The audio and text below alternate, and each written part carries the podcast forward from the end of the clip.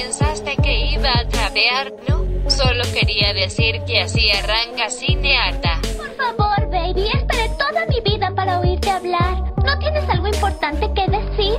No me preguntes, solo soy una chica. Muchas niñas van a crecer queriendo hablar como ella. No pueden ser más que adornos cuya única meta en la vida es verse bonitas, casarse con un rico y pasar el día en el teléfono hablando con sus igualmente vacías amigas de lo fantástico que es ser bonitas y conseguir un esposo rico. Cinearta.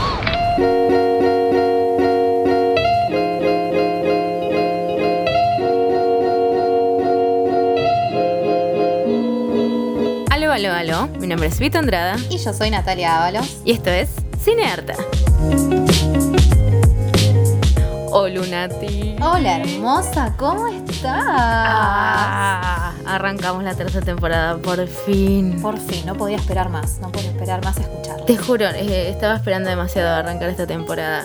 Como que siento que, que necesitaba hablar de películas con alguien. me encanta, más que no sea mi pareja.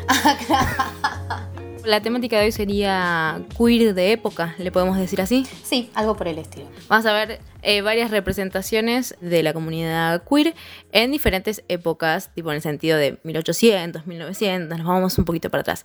Vamos a arrancar obviamente con la película que tal vez se habló un montón este año y el anterior, y estamos hablando de Retrato de una mujer en llamas.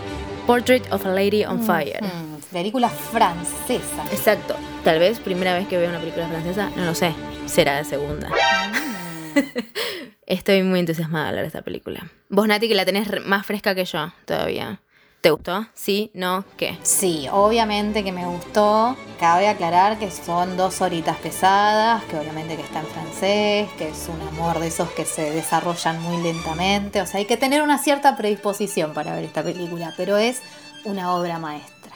Quiero destacar que la directora Celine Siama es una mujer lesbiana que viene trabajando en películas muy copadas donde se habla mucho de la fluidez de género y la identidad sexual de niñas y mujeres, que esta película tiene un 98% en Rotten Tomatoes y las películas anteriores también di- dirigidas por esta mujer, Tomboy y Girlhood, están en un 96% en Rotten Tomatoes, como para que sepamos de qué estamos hablando, ¿no? De qué nivel. Bien, esta peli, eh, fuera de joda, tuvo un hype de la fucking madre. Como en ese sentido era como todas las lesbianas estaban on fire y la comunidad queer porque por fin encontraron una representación que no tuviese como la male gaze. Y cuando hablamos de male gaze es justamente esta, eh, básicamente filmar para el goce y el deseo del hombre.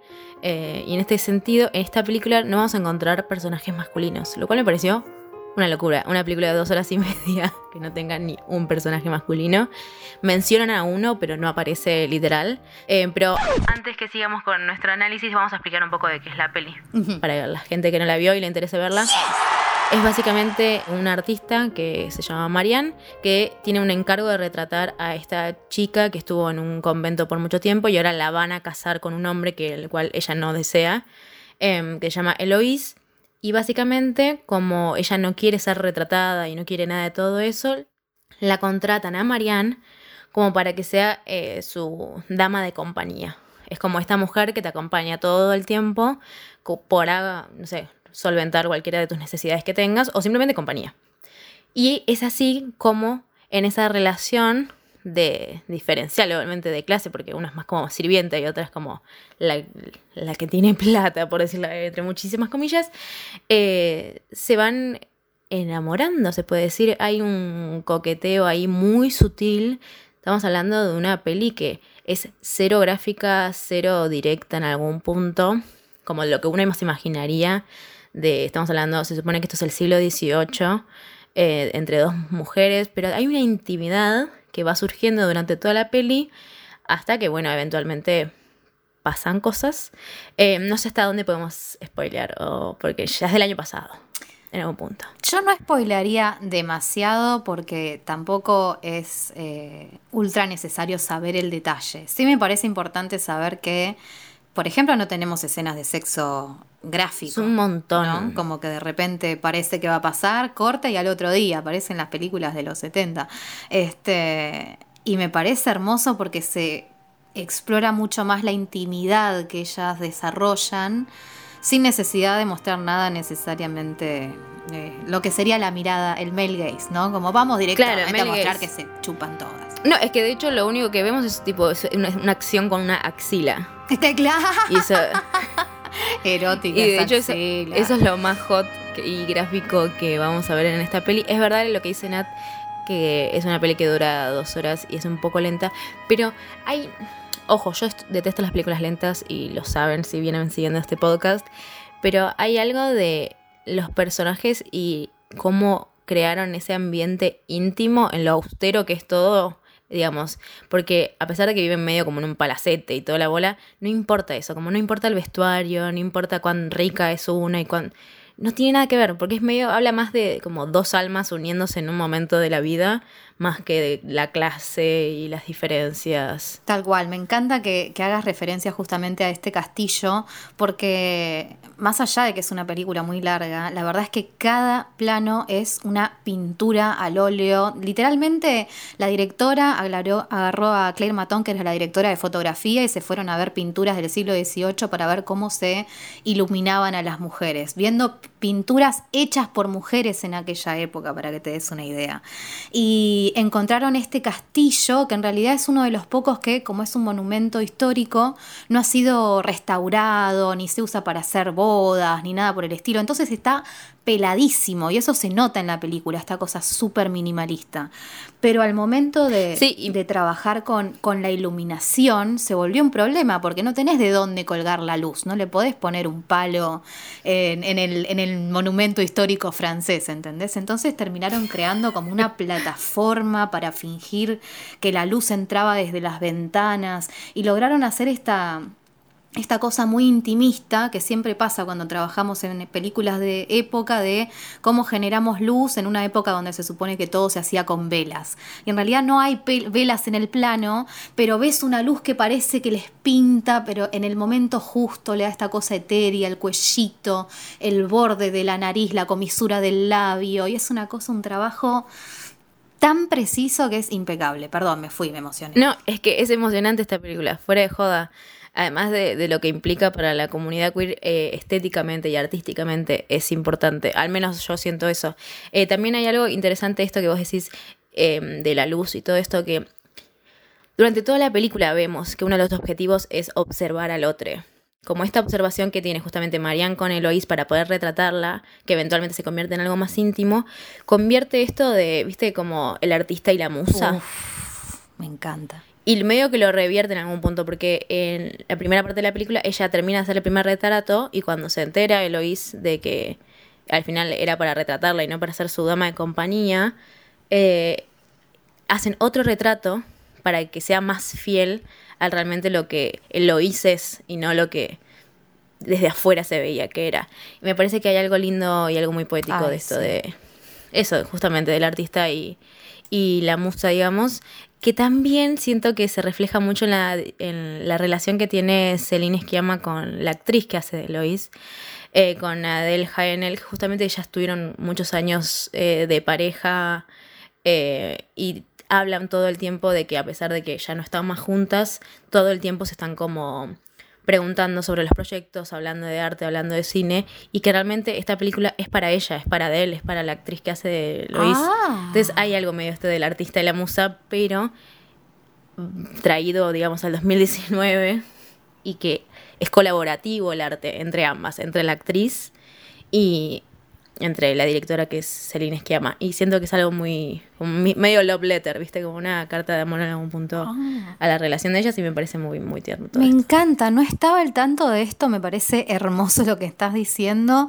Este, además, claro, no me puedo imaginar porque por lo que tengo entendido la, la dirección de Celine, así como el trabajo de fotografía fue muy preciso, también sucede con, con las tomas, viste que hay tomas muy largas y parece que las, los movimientos de ella fueron coreografiados, pero al milímetro, viste que hay momentos donde parece que sus caras están perfectamente posicionadas para que simbolice algo. Y eso implica que estamos mucho tiempo con nuestras actrices. Me, llama la atención lo que contás. No, por eso, yo siento que se, se retransmite eh, la relación de Marianne con Eloís a la relación real que tienen entre ellas hoy en día. Eh, y me parece que es eso como para, como para cerrar, como sacamos de que las obras casi siempre cuando se habla de lesbianismo, de parejas queer o lo que sea, eh, siempre tiene ese male gaze. Yo creo que esta tiene medio como una fem gaze. Bueno. Como una mirada realmente, no sé si feminista o femenina, no sé lo que le quieran poner. eh, pero hay se, se- se siente mucho que hay una mirada, que está todo muy a propósito. Y no es simplemente una película donde dos chabonas se enamoran en el 1800. O sea, no. Tal cual, tal cual. Hay una intención constante en esta peli y siento que realmente la tienen que ver. O sea, no se asusten con esto de que es lenta, porque para mí no fue nada lenta. No, se repasa, se repasa. Y, y bueno, destacar especialmente la importancia de que haya una mujer lesbiana cuando hacemos películas de lesbianas, por lo menos, no sé, en algún lado, ¿viste? Y esto de que hayan tantas mujeres en la, en la producción me parece que también hace a que se haya logrado esta, esta estética que, que va mucho con la historia. Así que nada, súper recomendadísimo. Bien, entonces esta fue nuestra recomendación de Lady on Fire. Pero Nati, vos me querías contar otra cosa, pero pará, tenemos que ir a Kill Your Idol. ¿Será porque está en Kill Your Idol lo que me querés contar sobre esta película?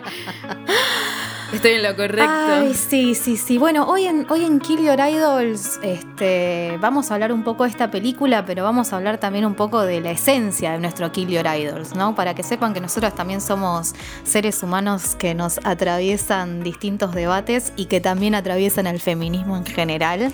Sucedió con esta película eh, que cuando fueron a los premios César, básicamente estaba nominada Celine para mejor directora, entre muchos otros, incluyendo a Roman Polanski, que finalmente se llevó el premio mejor director, algo que generó mucha polémica ese año, no solo en estos premios, sino también en otros. Lucrecia Martel estuvo en Venecia. Fue todo un tema con la película de Polanski, Jacques, justamente yo acuso, mirá, se llama, qué casualidad. Tremendo. Exactamente. Cuestión que eh, Adele Janel, que es la que interpreta a Eloís, eh, se levantó, ni bien anunciaron que había ganado Polanski, se levantó de su asiento y se fue del auditorio, seguida por varias personas que hicieron lo mismo, y salió por los pasillos al grito de ¡Viva la pedofilia! En alusión a la denuncia y condena que tuvo Polanski en 1977 por haber violado a una niña de 13 años. Y justamente Polanski es el que siempre aparece en este debate, ¿no? Apareció mucho el año pasado. En este debate de qué hacemos con separar al artista de la obra y si está bien darle premios a gente que sabemos que en la vida real ha cometido actos atroces. Y bueno, la verdad es que este es un debate que al interior de Cinearta, no solo entre nosotras dos, sino con nuestro productor, con nuestra editora, este, siempre estamos teniendo porque nos cuesta, ¿viste? Queremos ver todas las obras maestras del cine y al mismo tiempo hay gente que nos pone muy mal, que desearíamos que, que- que no estén. Y nos metemos en un debate donde mucha gente dice que eh, hay ciertas películas que no deberían ser vistas justamente porque fueron hechas por gente horrible. Hay gente que dice que hay que separar al artista de la obra y que toda obra debe ser vista sin más allá de lo que pueda haber hecho quien la creó. Y estamos quienes pensamos que la memoria es importante y que hay ciertas obras que no dejan de tener un peso en la historia del cine, pero que deberían ser vistas tomando en cuenta cuál es el contexto en que fueron creadas y cuál es el contexto de quienes las crearon, ¿no? Como para dejar en claro. Pero bueno, es un debate abierto en el cual nosotras mismas vamos y volvemos porque lo estamos viviendo, lo estamos palpitando. Contame, Vicky, ¿qué, qué pensás? Sí, de hecho, como eh, me pasó esta, la semana pasada justamente, que vi una peli llamada, no importa, The Wiz, que está Michael Jackson como uno de los protagonistas. Va, no sé si están protagonistas como personaje Que es como un la película me pareció... Wizard of Oz eh, de negros. Claro, es como el mago de Oz, pero versión Me afroamericana. encanta, gracias por la Y corrección él es el política. espantapájaros. Y mm, me encantó la película y terminé recomendándola todo el tiempo mencionando como, ojo, igual está Michael Jackson, que es básicamente un pedófilo. Eh, y entonces yo siempre fui muy, muy canceladora. Bueno, la gente que está escuchando este podcast de ese tiempo eh, sabe que soy bastante canceladora. Me gusta quemar a la gente porque me enoja mucho, porque me sale de las entrañas eh, querer que se hagan responsables de sus propias acciones y no seguirle dando plata cuando se estrena una película de ellos. Pero también me pasó esto la vez pasada, que disfruté mucho la peli y traté de no pensar que estaba él ahí y porque no quería que me arruinara una película que realmente es muy buena. Entonces, eh, constantemente en este equipo de producción y de amigues estamos como en la constante duda. Creo que hoy en día no tenemos como una respuesta real y, y estricta y ni dura, como siento que va para todos lados constantemente lo que pensamos. Sí siento que cada vez que veas algo y consumas algo, o al menos yo, mientras lo consuma, quiero saber quién está dentro de la producción, ya sea que lo veamos o no, porque si no, como que nadie tiene responsabilidades de nada y, eso me enoja mucho. Entonces, no quiero como recomendar cosas sin decirte quién lo hizo, si es un violador, y además no es lo mismo decir, ahí son, no sé, decir una barbaridad en contra de alguien o de contra de una comunidad a haber violado a alguien. como también una cosa es un chiste pelotudo que hace alguien o, o una persona que es un pelotudo y listo, y otra cosa es haberle hecho algo a alguien en serio, físico, psicológico. Por eso siento que no hay respuesta correcta, al menos hoy, o al menos en Cinearta, pero sí queremos que, que, que se vea con conciencia. Digo, hubo mucho, mucho revuelo con lo que pasó últimamente con HBO, con lo que el viento se llevó. Mm. Que mm, le habían sacado por un ratito simplemente para ponerle una placa que diga al principio como esto fue hecho en otros tiempos y no estaban, no pensaban básicamente en la cultura afro de Estados Unidos y, y nada, está hecho bajo esos ojos, pero no significa que la película sea mala. entonces, como se puede dividir como las percepciones que tenés de ambas cosas, de la obra y del artista, pero no hay que olvidar para mí quién es el artista. O sea, consumí lo que quieras, pero yo no te voy a pagar un, un ticket un, para ir a ver tipo la última de Woody Allen. Además de que son una garracha no se lo merece, pero más porque es, violó a, su hijastra y está casado con su hija, otra hijastra. Sí, sí, sí, estamos... el em, mejor ejemplo, Woody Allen. Sí, eh, y vuelvo a decir, eh, yo tenía una remera de Woody Allen, ¿entendés? Como supe apreciar su obra, hoy en día no la puedo ver porque me da ganas matar gente o matarlo a él, básicamente. Entonces, nada, siento que... Kill Adults va a seguir estando en Cinearta. Esto no es una despedida de Kill Adults. Simplemente queríamos como poder decirles que nosotros también estamos con un montón de idas y vueltas sobre qué hacemos con esta gente del Tal cual. Y sepan que si elegimos matar metafóricamente a la gente es porque nos consume un odio terrible, pero somos conscientes del debate que, que, esto implica. No, claro, sí. No, no deseamos que las obras desaparezcan. Eso sería medio dictatorial y medio horrible. No, no, no queremos ese tipo de censura. Queremos que simplemente haya un consumo responsable de qué estás viendo. Tal cual. Y a quién estás bancando. Tal cual. Eso nomás. Eh, así que yo estoy del lado de Adele el y Celine Esquiama, tipo gritándole viva la pedofilia al forro de Polanski. Tal cual. Em, ese es mi punto. Nos encontrás en Instagram como arroba cineata.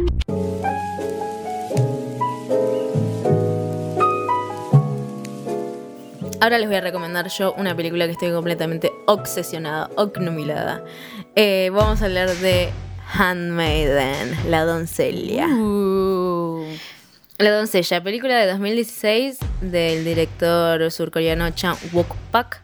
Básicamente es un thriller erótico, mm, psicológico, como todas las cositas que me gustan a mí. Básicamente, para que sepan más o menos de qué va la película, es Suk, Suke, es complicado chicos porque es un idioma que no sé. Ah, sí, los nombres. Eh, Podemos decir la, la, la, la, sirvienta y la... Claro, Suke es contratada por Lady Hadiko, que es básicamente la que tiene plata para ser su sirvienta. Y hay toda una trama de medio parasite en algún punto que es como... Eh, hay un chabón que quiere, hay como un conde que quiere cagarle la plata a esta Lady Hadiko, entonces la infiltra a Suke para que sea su sirvienta y le caguen la plata y le hagan pasar por loca. Esa es una de las tramas. La otra de las tramas, porque se divide en tres partes esta película, es Lady Hadiko siendo medio secuestrada por su tío Suzuki, en la cual le hace hacer cosas muy horribles que luego verán en la película, que no voy a spoilear. Y la otra trama de la película es la relación entre Suki y Lady Hadiko, eh, que eso es lo que yo vengo O sea, porque no puedo spoilear mucho, porque la gracia es que está buena los giros. Todo, el tiempo es giro, giro, giro, giro, y me parece muy entretenida. Entonces no las voy a cagar. Exactamente. Sepan que tenemos tipo tres episodios a lo largo de la película y en cada uno se va como revelando algo nuevo y la verdad es que eh, spoilearlo sería un problema, pero sepan que está buenísimo. Eh, Está no, no, no me puedo acordar ni cómo encontré esta película en internet. Pero bueno, dura dos, dos horas 20. Que yo dije, ay, no, qué paja, dos horas 20. Pero la parte erótica fue tipo, bueno, es un thriller erótico, nunca vi eso, quiero saber cómo es, cómo se puede hacer. Y es medio como, para que se den una idea, es medio como si fuera The Perfection, la peli que está en Netflix, y un poco de Parasite. Porque tiene esto de hablar un poco de, la clase justamente, y hay como un comentario social, porque esta peli es básicamente en 1930, en eh, justamente la invasión eh, japonesa en Corea, si no me equivoco. Entonces habla un poco, ¿no? Como esta cosa de lo, poco que tienen los la gente pobre y lo que tiene la gente rica. Es un comentario bastante basic en algún punto, pero esta infiltración de Suki eh, Osuke, la sirvienta, a esta casa, a esta familia de dos, que es el tío y ella, tiene que ver un poco con eso, con una mini venganza de social, si le querés decir. Y después se empieza a poner cada vez más oscura, con, más con la pata de- del tío. Pero bueno, hablemos de, de, la, de ellas dos, que son básicamente las protagonistas de esta historia. Eh, vamos a encontrar, a, la, a diferencia de Porter of a Lady on Fire, que era justamente esto austero Mm. y esto todo muy simple, acá es como el vestuario hermosísimo. Lo- el, como todo lo que es el set es como... Decoración a full, todo simbólico. No, la de, toda la escenografía es súper simbólica, pero es súper lujosa. O sea, como que invirtieron un montón de plata en que se entienda que es súper lujoso donde estamos viendo esta historia. Esa, la palabra es opulento. Y medio que las actuaciones están muy bien. Tienen esta cosa medio tragicómica que también maneja Parasite. Como de reírse de la miseria, ¿viste? De uno y, de, y del Tal otro. cual. Eh, y encontramos eh, a estas dos chicas que básicamente se van. Van a estar. Esto es muy parecida a Portrait Lady on Fire. Como van entrando en una intimidad que está muy buena. Y de hecho, al principio tenemos una escena que es como hot, pero al- si lo pensás 10 segundos no es tan hot. ¿Cómo, cómo? Que es eh, la escena donde le raspa el diente con el dedal. Ay, pero mi amor, mi amor, la calentura que trabajé en esa escena, por favor. Y no pasa nada, chicos, sí, estamos limando un diente, pero no, mírenla, y ahí me cuentan. Bien, sí, miren, eh, mírenla, pero bueno, eh, tiene como todas esas situaciones como hot entre ellas, de hecho en, la el momento más hot se supone, como que la sirvienta le muestra cómo tiene que coger cuando coja co- eventualmente con el conde y vos estás tipo la puta madre. y hasta ahí veníamos bien, porque esto es lo que yo vengo a decir de la película. Está buenísima, la vería de nuevo. Hay un toque de male gaze Hay un toque. que se va al final. Hay un toque porque, ¿qué pasa? En esta, en esta escena que yo les acabo de decir, eh, donde le enseña cómo debería coger con el conde eventualmente, pasa esto. Esta es la primera vez que vemos esta escena. Pero luego, en la segunda parte, recuerden que esta película va como en tres partes, lo vuelven a reactuar todo, porque es desde otro punto de vista, y ahí se pone tipo repornhub.com y te querés matar, porque todas las utiliza que veníamos manejando hace una hora cuarenta, se la metió bien en el orto y la subió a una, pan- a una página porno. Tal cual, tal cual. Es cierto que se le criticó un poco esto de que parece tener un, un male gaze.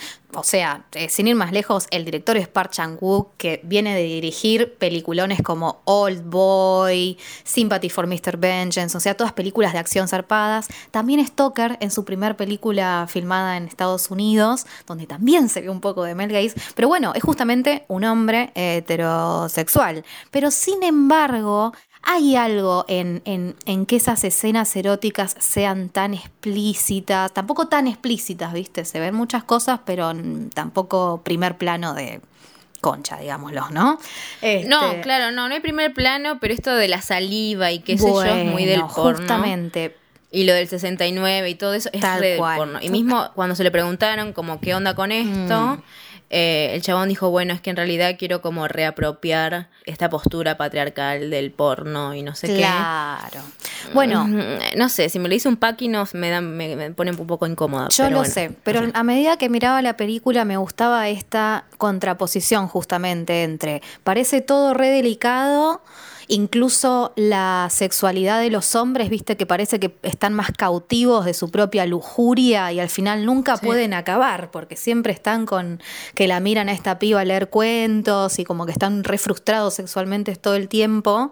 Eh, y la contraposición son justamente estas dos mujeres que incluso en una trama de engaño y misterio terminan descubriendo su propio placer erótico de una manera re desenfrenada, completamente opuesta a esta, a esta cosa machista de necesito apropiarme de otro cuerpo, ¿viste? Y en ese sentido, como que hay algo interesante, pero sí, un poquito de Mel Gaze, no te lo voy a negar. Así, hay como una, una, una pizca, una espolvoreada de, de esperma paqui dando vueltas por ahí. Pero es básic- básicamente en esas escenas, porque después eh, los hombres eventualmente tendrán su merecido y esto es lo que me gusta de esta película. Eso es muy zarpado. Y, y posta que las protagonistas son ellas, lo cual, a pesar de que hay más hombres, hombres dando vuelta, es la trama de ellas dos y me parece mínimo que hay que Ay, verla. sí. O sea, fumarse las dos horas. No se fumen la el corte del director porque son dos horas cuarenta y dicen que es el peor, que son básicamente me las escenas más largas y no tiene No sentido. sabía que había. Así que vean. sí, hay un director's cut. Bueno, así que vean The Handmaiden, está por ahí y si no piden por Demes. Pero ahora vamos a Nati. Muy bien. Yo les quiero recomendar una muy cortita, pero que no pueden dejar de ver. The Duke of Burgundy. En español sería El Duque de la Borgoña, que la verdad que suena bastante poco, poco interesante. Pero es hermosa. Película de 2014, dirigida por un hombre. Peter Strickland, así que también puede ser que tengamos este debate con respecto al male gaze. Pero lo más interesante es que tenemos una relación entre dos mujeres de BDSM. Para quienes no saben, bondage, disciplina, dominación, sumisión y todo lo que nos enseñó mal, 50 sombras más oscuras o como carajo quieran decirle. No, acá Estás hablando de la reversión. Acabas de citar la película que no es la original. Estás hablando de la reversión paródica de Fifty Shades of Grey. peor que la otra. Todas malas representaciones de esta práctica hermosa que es el BDSM. ¿Por qué? ¿Qué pasa? En general, lo que es la literatura feminista como que tiene mucho, como una ira reservada a quienes practican el BDSM, porque se habla mucho como que está impulsado por el patriarcado, que sigue representando a las mujeres como sumisas y que de alguna manera se reproduce la sumisión, la opresión del patriarcado en la habitación, digamos, ¿no? Como que siempre está el, el- el- el- pito es el que domina y la mujer es la sumisa. Sin embargo, acá lo que tenemos es básicamente una relación entre dos mujeres, está como en una temporalidad que no se termina de definir bien, pero estamos como a principios de los 1900, una época todavía muy conservadora, pero donde tenemos a Cynthia y Evelyn que tienen una especie de relación que no termina de quedar muy clara. De verdad, no quiero entrar en, eh, en spoilers, pero lo único que necesitan saber es que tienen una relación de dominación y sumisión, donde básicamente la mujer que aparece en la posición de sumisa es en realidad la que tiene todo el poder en, la relación, porque es la que realmente desea ese tipo de vínculo donde ella es sumisa en la habitación, básicamente. Y irónicamente es la que está en la posición de dama, la que supuestamente da los castigos y demás, la que está queriendo una relación más bien convencional y se encuentra atrapada medio en un círculo de violencia, de tengo que seguir haciéndole estas cosas porque es lo que ella realmente quiere. Y básicamente, viste que entre, entre las relaciones entre mujeres siempre se terminan mostrando como el amor trágico o que una queda embarazada o ese tipo de cosas, viste. Y acá no, tenemos efectivamente una historia de amor donde se explora esta lesbianidad atravesada por el BDSM plenamente consensuado, pero al interior de una relación que ha ido perdiendo peso y que necesita cambiar. Este, Sí, que en algún punto a mí me sorprendió cuando estábamos, cuando me dijiste que se trataba de, de estas prácticas, porque pensé que era como más en un yo ya venía con Handmaiden y con Portal of Fire fue tipo, no, voy a ver tipo escenas de sexo y lo que sea. Y en realidad no, estas prácticas se dan no tanto por el placer sexual del acto sexual, sino como más cotidiano lo hacen, como un deseo de, de otra forma de vivir, digamos, no solamente como un acto sexual. Y me pareció como un, un giro interesante, al menos en la perspectiva de, de esta práctica que siempre lo pensamos y nos los cuentan eh, con los actos sexuales. Y esta, lo que decías vos recién, como que en realidad la que está dominando es la sumisa de esta práctica. Y me parece re interesante. Igual es medio flashera, ya para el final se pone medio así como muy metafórica con esto de las... Hay, hay como unas imágenes constantes de mariposas y polillas que no la entendí. Em, no sé si me perdí una parte, no entendí, pero, o sea, me gustó, pero siento que a vos te encantó y quiero saber por qué te encantó tanto. Bueno, en primer lugar, esto de las polillas y las mariposas habla de este personaje que que termina estando un poco obsesionado por este tipo de, relación de, dominación, ¿viste? Y esa obsesión se ve que se traslada a otros aspectos de su vida, por ejemplo, esta atracción increíble que tiene por las mariposas y las polillas y los insectos y demás, como que de alguna manera pintan a este personaje como que está, este, que tiene una tendencia a, la obsesión, no sé si se entiende, me parece que por ahí aparece esa cuestión. Y lo que me gustó en realidad fue eh, darme cuenta de que que las reseñas que se habían hablado sobre esta película mostraban como, bueno, una historia de amor lésbica kinky, ¿viste? Como, como vendida, como si fuese una cuestión de, bueno, vas a ver lesbianas coger. Y obviamente Natalia salió corriendo. Y me encontré con una obra de arte, porque la verdad es que no es kinky en el sentido de vamos a mostrar sexo explícito, como vos bien decías, al final ni siquiera la violencia se termina mostrando. O sea, hay escenas donde se está representando que una le hace pisa en la boca a la otra y no vemos nada, te lo tenés que imaginar todo, tiene mucho más que ver con, con la relación y las tensiones que surgen entre ellas.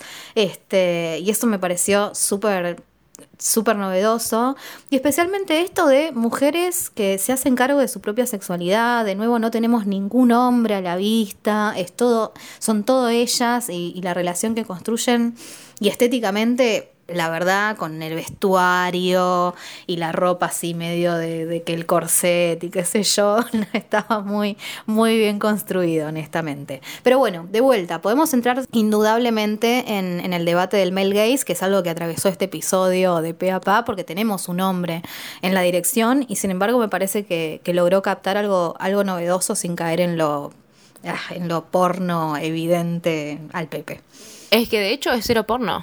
O sea, no vemos eh, absolutamente nada, pero para mí sí hay como un intento de lo metafórico, de lo metafórico, de lo metafórico que me dio un poco por las pelotas. Como que siento que se hizo largo por eso, pero eso es una opinión como más personal y, que cine me soporto y que cine no. Eh, aún así, me gusta haber visto algo que tal vez no me iba a gustar tanto. Porque posta que si no nunca hubiese visto este, este tipo como de visión sobre esta práctica, eh, sobre nada, pero algo más cero sexual, digamos. Como que me gusta haber visto eso, digamos. Eh, así que la recomendación de, la recontra recomendación de Nati es entonces The Duke of Burgundy. E igual obviamente la van a ver en nuestro Instagram. Eh, si vieron alguna de todas estas pelis, queremos saber su opinión. Queremos saber qué, qué opinan de todas estas tortonas dando vueltas en el cine.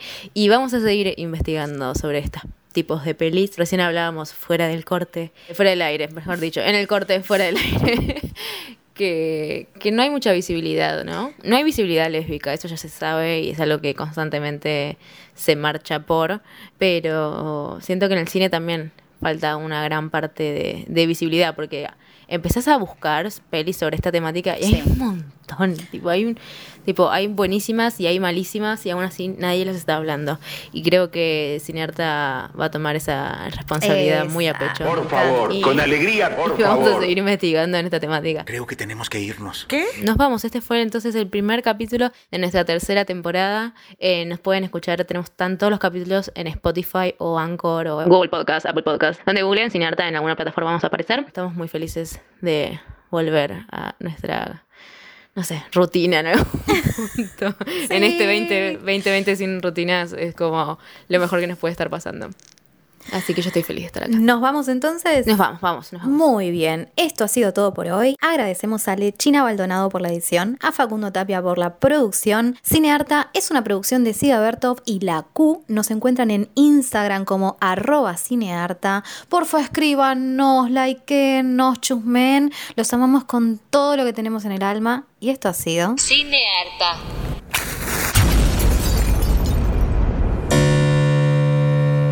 Ça raconte l'histoire d'un orage qui monte.